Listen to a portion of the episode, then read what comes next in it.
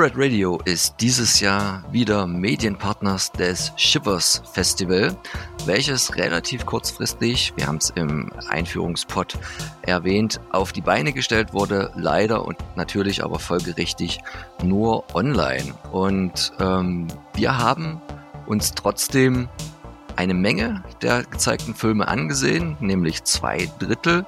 Unser Schiffers Festival ist quasi dieses Wochenende gewesen. Eures wird vielleicht noch kommen oder auch äh, schon gewesen sein, wenn ihr das dann hört. Wir wollen euch heute in unserem ersten Tagespodcast, das kann man ja jetzt, jetzt nicht unbedingt auf einen gewissen Tag begrenzen, aber unsere ersten drei Filme, die wir jeweils gesehen haben, einen ersten Einblick geben, was wir denn von dem kleinen, aber feinen Programm dieses Jahr gehalten haben. Man kann schon mal sagen, und das habt ihr ja auch in der Teaser-Pod von Tobi gehört, dass es ein sehr unterschiedliches war und alle Spielarten des Horror- oder des Genre-Films so ein bisschen mit bedient wurden. Wir haben jetzt keine Reihenfolge ausgelost. Es gibt ja in dem Sinne auch kein Timetable wie bei einem quasi verorteten Festival und wir legen jetzt einfach los. Will einer von euch ähm, starten? Soll ich direkt weiterreden? Wie wollen wir es halten?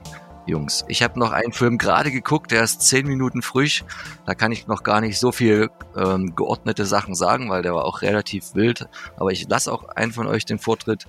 Äh, dann, da dann nehme frei. ich, dann gehe ich auf die Matte erstmal und äh, beginne mit einem asiatischen Beitrag im Programm und zwar mit The Long Walk, ein laotischer Film und äh, die Regisseurin äh, Matty Doe, wie auch immer, man ist immer sehr aufgeschmissen bei asiatischen Namen, äh, ist äh, Tochter von äh, Flüchtlingen. Das heißt, sie ist selbst nicht in Laos aufgewachsen, sondern in Los Angeles, ist aber ihrer der Heimat ihrer Eltern und ihren Wurzeln auch verbunden und hat auch ist immer wieder nach Laos gereist und hat dort Filme mit gemacht, also hat auch Filme produziert. Ich habe zum Beispiel für uns rausgefunden, ich habe sogar schon einen Film besprochen, der von ihr mitproduziert wurde.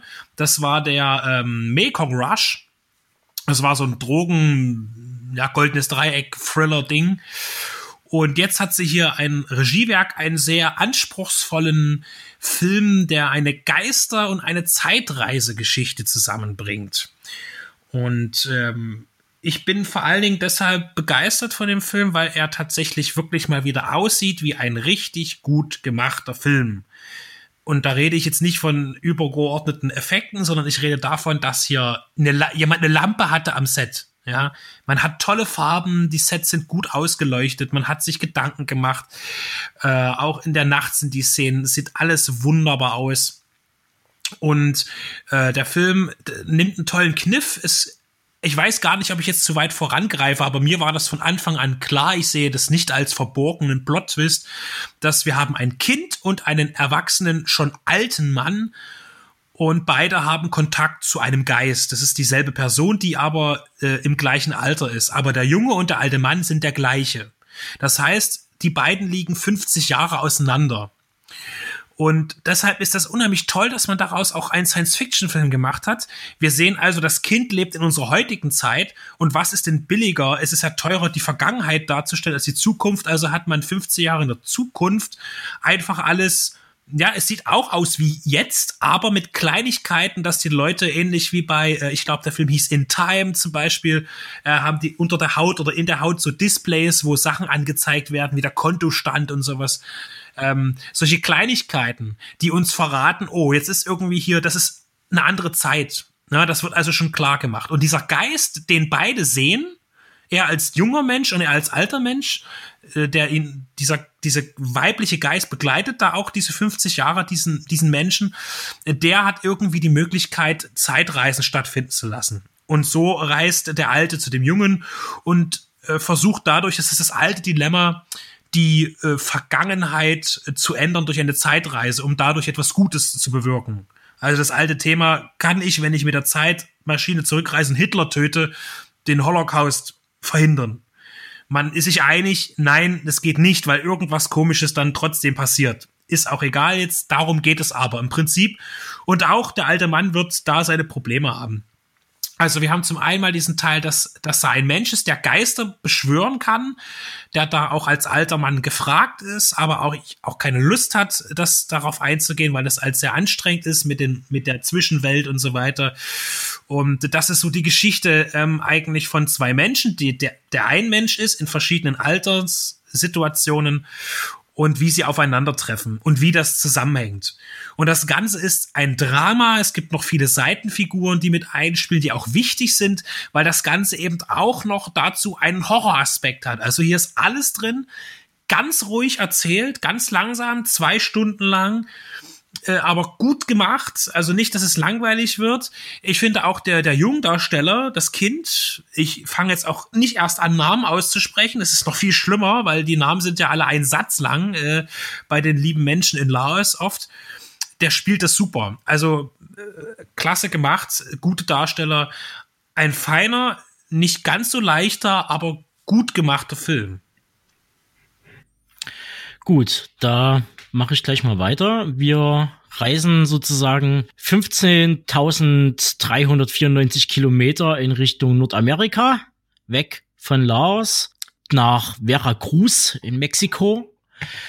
Und wir begleiten eine junge Mexikanerin, die in ihre Heimat zurückgekehrt ist ähm, und möchte einen Artikel schreiben für so ein fancy Lifestyle-Magazin, so aller Weiß mäßig äh, zum Thema Okkultismus, Hexen und so weiter in ihrer Region. Ja, das ist, wird dann irgendwie wird es dann doch alles anders, als sie dachte. Ähm, der Film fängt quasi schon damit an, dass man einen einem Herrn hinterherläuft äh, in einer Hütte, eine, der einen Raum betritt, in der eine oder was gesagt unsere Hauptprotagonistin schon sitzt mit einem Sack über dem Kopf und äh, quasi frisch entführt wurde. Und sie kriegt dann von verschiedenen Seiten ähm, gesagt, also auch familiär, von ihrer Cousine, die dort in der Nähe ist, dass sie von einem Dämon besessen ist.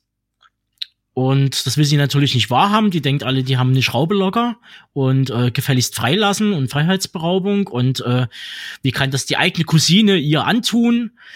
Und da kommt dann so langsam raus, so, äh, die Cousine hat sie gewarnt, die sollte bitte nicht in Höhle XYZ gehen und da ist quasi etwas mitgekommen mit ihr aus der Höhle heraus. Und das ist aber schon so ein, wie das so langsam im Laufe des Films rauskommt, so eine Art Running Gag. Also äh, die Höhle wird wahrscheinlich sehr oft betreten im Laufe der Jahrzehnte von verschiedenen Leuten und die schleppen alle denselben Dämon mit raus. Und der muss dann quasi immer wieder exorziert werden. Da können wir eigentlich einen Witz draus machen. Der Film hat aber relativ wenig Humor und wirkt aber von der komplett Ausstattung her und von dem kompletten Setting, also ähm, schon in Richtung, ähm, hat mich sehr erinnert an Sam Raimis äh, Track Me to Hell oder Ash vs. Evil Dead, also so ganz komisch, oldschoolige Settings, die Effekte, die platziert wurden, sehr wohl gesetzt und man hat dann wahrscheinlich das Geld dann dort reingesteckt, dass es dann halt äh, nie völlig schäbig aussieht. Und man hat dadurch natürlich einen Haufen Kohle gespart. Also es ist halt wirklich ein Kammerspiel. Es spielt halt nur in dieser Hütte, fast nur in diesem einen Raum. Und man hat ein relativ überschaubares Ensemble dort. Also da ist halt, äh, da sind die Entführer, das ist äh, eine eine alte Hexe, dann ihr Sohnemann und halt die Cousine und äh, unsere Reporterin. Und das war's eigentlich auch schon. Und ja, was soll ich sagen? Es ist natürlich eine alte Geschichte. Exorzismus ist jetzt schon in 50.000 Filmen schon irgendwie durchgezogen worden. Aber man legt hier halt eben noch ein paar andere Aspekte mit rein. Also es geht halt viel um, um, um Kultur, um die eigene Identität, die man quasi verleugnet, weil man halt äh, irgendwie in die Staaten gegangen ist und äh, schon gar keinen Bezug mehr hat. Sie ist relativ früh weggegangen und äh, sie kriegt dann zum Beispiel, äh, um halt sich zu belesen über den Dämon, der in ihr steckt, äh, kriegt sie halt so ein so eine Art altes okkultes äh, Tagebuch hingeschmissen von ihrer Cousine und dazu noch einen fetten einen fetten Eimer nach äh, äh, Spanisch, Englisch, Englisch, Spanisch. So äh, viel Spaß, hast genug Zeit. Du kommst dir eher nie raus. Das ist schon richtig gut umgesetzt. Der Film geht zwar plus 90 Minuten, fühlt sich aber auch zwei Stunden an, was aber wahrscheinlich daran liegt, dass es einen, ich will nicht sagen, eine Art Cut gibt, ist aber sehr gut gelöst, sehr gut gemacht. Alles im Allen sind gute Schauspieler dabei, ist ein gutes Ensemble, sind sehr bekannte Leute, zumindestens unten aus der Region. Und da ist, glaube ich, noch so mit der, der bekannteste aus dem Ganzen ist Saul Lopez, der spielt den Sohnemann, den älteren. Ähm, der hat zum Beispiel in Full Metal Jacket, Way of the Gun oder Tony Scott's Man on Fire gespielt. Die Hauptprotagonisten oder speziell die eine, Carly Canales, Fear the Walking Dead, Baby Driver, hat sie halt mitgespielt oder halt äh, bei Disney Soul mal die Stimme geliehen. Das hatte ich ja auch schon im Infopodcast gesagt. Die machen ihre Sache wirklich gut und ja, es ist ein schöner kleiner Horrorstreifen, der gut aussieht und der das Budget wirklich an die richtigen Stellen gesetzt hat. Ähm, ja, da kann man, glaube ich, dem Regisseur ja gratulieren zu einem guten Werk, den Christopher Arlander. Halt, ich muss noch was einstreuen. Ich habe den Titel ja ganz vergessen. Es handelt sich natürlich um The Old Ways. Genau. Genau, also von den doch zwei recht anspruchsvoll klingenden Stoffen zu etwas leichterem, was aber irgendwie dann doch gar nicht so einfach zu verdauen ist. Also wir waren ja jetzt am Anfang in Laos, sind dann, wenn ich dich richtig verstanden habe, Tobi, rüber nach Mexiko geflogen und wechseln jetzt wieder den Kontinent Richtung Europa, nämlich nach Estland. Und der Film heißt Old Man Movie. Und einer der letzten Sätze ist, uh, Kids, you have to milk your grandpa. Und ähm, wie und warum es und wie es dazu kommt, will ich eigentlich nur in so ein paar Zitaten äh, und so ein paar Einzeleinblicken äh, schildern, weil das ist halt eine Aneinanderreihung von sehr viel skurrilen Ideen und von einem sehr abgedrehten Humor. Und äh, meine Freundin, die netterweise mitgeguckt hat, ich weiß gar nicht so genau, wie ihr es das gefallen hat, hat dann irgendwann gesagt, das ist alles ein bisschen pervers, aber nicht auf die schöne Art. Und das umschreibt es auch ziemlich gut. Ähm, also das ist schon ein sehr spezieller Film gewesen. Nicht nur allein, weil er ja ein Puppenanimationsfilm ähm, ist, der gewisserweise von der Animation her in diese, kann man schon sagen, weil es ja auch zeitmäßig am nächsten dran ist, so ein bisschen Richtung Wallace and Gromit und Sean das Schaf geht. Aber irgendwie so die, die böse und gemeine Variante ist, ähnlich wie man sagen könnte, was halt Meet the Feebles zu Muppets sind oder Sesamstraße, ne? Also, wo dann halt auch mal gesplattert wird, wo halt äh, die Sprache schlecht wird, wo es viel um Fäkalien geht, auch um Sex hier gar nicht so sehr. Aber es ist halt ein sehr deftiger Film. Es geht auch viel mit Fäkalhumor los. Äh, die wichtigsten Sachen in dem Film sind eigentlich Milch vor allen Dingen aber auch Kacke und, und Rotze und ein bisschen Blut dann halt auch. Und ein Schwein ist hier halt wirklich auch ein Schwein. Und ähm, aber was ist eigentlich die Story? Und die beschreibt am Anfang den Gegensatz vom Landleben zum Stadtleben, der auch in Estland wie überall anders ein sehr großer geworden ist, nämlich die drei Geschwister. Ich nenne jetzt auch hier keine Namen, weil mein Estisch ist auch nicht so gut, werden von ihren Eltern beim Bauernhof des Opas abgesetzt und sind da erstmal relativ verloren, haben natürlich erstmal ihre Handys mit. Die entledigt der Opa dann relativ schnell und sagt, er weiht die erstmal ins harte Landleben ein. Jeden Tag haben die halt den Schweinestall zu säubern und das Schwein ist halt hier auch ein wirkliches Schwein. Und der Opa ist eine ganz wichtige Figur in dem Dorf. Der hat nämlich die Kuh die äh, alle Leute mit der ganz äh, wichtigen Milch versorgt. Und das scheint da auf dem Land das Einzige zu sein, was zählt. Also die drehen, die drehen alle durch, wenn sie früh nicht ihre frische Milch kriegen. Die Kinder hingegen äh, oder andere aus der Stadt da kommt dann auch mal so der Satz, warum machen wir hier das eigentlich? Was ist Milch, Milch, Milch? Ich wusste gar nicht, dass die von der Kuh kommt. Ich dachte, die ist aus Mandeln, was immer so eine schöne Seitenhiebe Richtung, naja, ähm, alternative auch Ernährungsweisen gibt. Ähm, und das Interessante ist aber, wenn nämlich der Bauer seine Kuh nicht, nicht jeden Tag melkt, es gibt da nämlich so eine ein Gesetz, das ist nämlich ein Euter, was 24 Stunden nicht gemolken wird, explodiert. Und naja, der Film steuert halt leider auf diese, und jetzt kommt's, Laktokalypse zu, weil die Kuh irgendwann aufgrund ihrer schlechten Behandlung halt die Biege macht und eingefangen werden muss vom Bauern und seinen drei Enkeln. Und dann gibt's dann halt aber auch noch einen bösen, die Old Milker, einen, der durch eine damals verursachte Laktokalypse schon halb zu Milch geworden ist und äh, keine anderen Körperflüssigkeiten außer Milch noch hat, der halt auch versucht, die nächste Laktokalypse zu verhindern und auch der Kuh ans Leder will. Und da gibt's halt ganz viele ganz interessante Ideen. Pervers traf halt auch vorhin schon relativ gut und ich will gar nicht zu viel verraten, aber es gibt auch einen Baum, der ist so eine Art Medium und äh, und, und da kann man sich alle möglichen Weisheiten rausholen, aber man muss da einen bestimmten Tanz vollführen. Und wenn man da mit seinem Auto, mit seinem Traktor zum Bauen kommt, gibt es an einem die Anweisung so, du fährst jetzt in mich hier herein, ja, und weiter, jetzt fährst du wieder raus. Und wieder rein und wieder raus. Und das ganz schnell und weiter, weiter, naja, und der Baum holt sich quasi so letztlich ein runter. Also es, es schwingt immer was sehr Sexuelles mit bei dem Film, egal ob hier irgendwie ein Baum befriedigt wird oder eine Kuh gemolken. Und es ist schon eine spannende Geschichte, die die beiden Co- Regisseure, jetzt muss ich die Namen gucken, Oscar Lem, Lehema und Mick Maggie hier auf die Beine gestellt haben. Ich denke, der Humor trifft auf, nicht auf jeden seinen oder jede seinen Geschmack, aber ich habe lange nicht mehr so was ähm, Skurriles geguckt. Das ist halt auch definitiv, sonst würde es auch nicht beim Schiffers laufen, würde ich mal meinen, nix wie Coraline oder Frankenweenie, was jetzt auch für Kinder oder, oder für, für Halbwüchsige ganz gut geeignet ist. Nein, aber hier, hier gibt es Gewalt und hier gibt es ähm, auch immer sexuelle Anspielungen, die man relativ gut rausmerkt. Ist auf jeden Fall eine spannende Sache und ich kann den Film nur jedem empfehlen. Bin sehr gespannt, ob der und in welcher Form fern des Festivals zu einer Vermarktung findet. Ähm, auf jeden Fall eine Empfehlung von mir.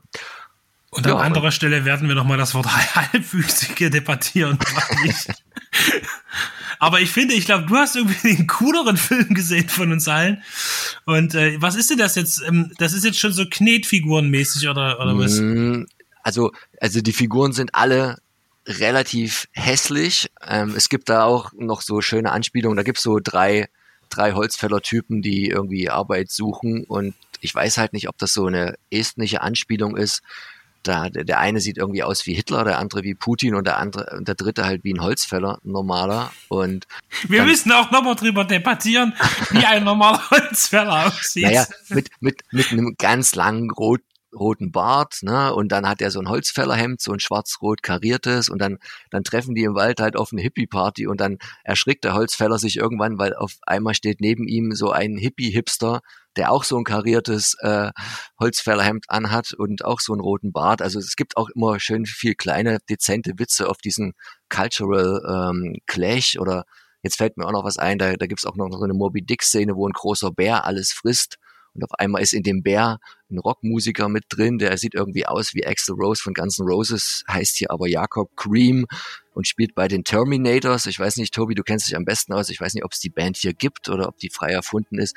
Also das ist ganz, ein ganz skurriles Ding. Also alle, die die Chance haben, guckt den Film nochmal an.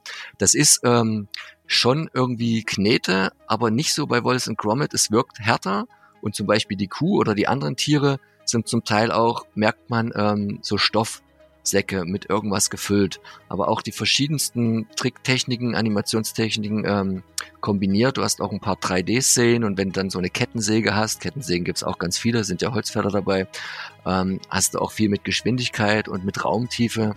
Also das ist schon gut gemacht, aber trotzdem wahrscheinlich mit viel weniger Mitteln als äh, na, so ein Studio von Wallace und Gromit oder Sean das Schaf zur Verfügung hat. Aber echt, echt spitze, was man will und was man innovativ auch umsetzen kann, auch wenn, wie gesagt, der Humor jetzt nicht der feinste ist und äh, nicht jedermanns Geschmack sein wird. Aber gerade ihr, ihr, die ja den Zugriff noch habt auf die Filme, das ist auf jeden Fall auch noch eine Empfehlung, wenn ihr die Zeit noch habt.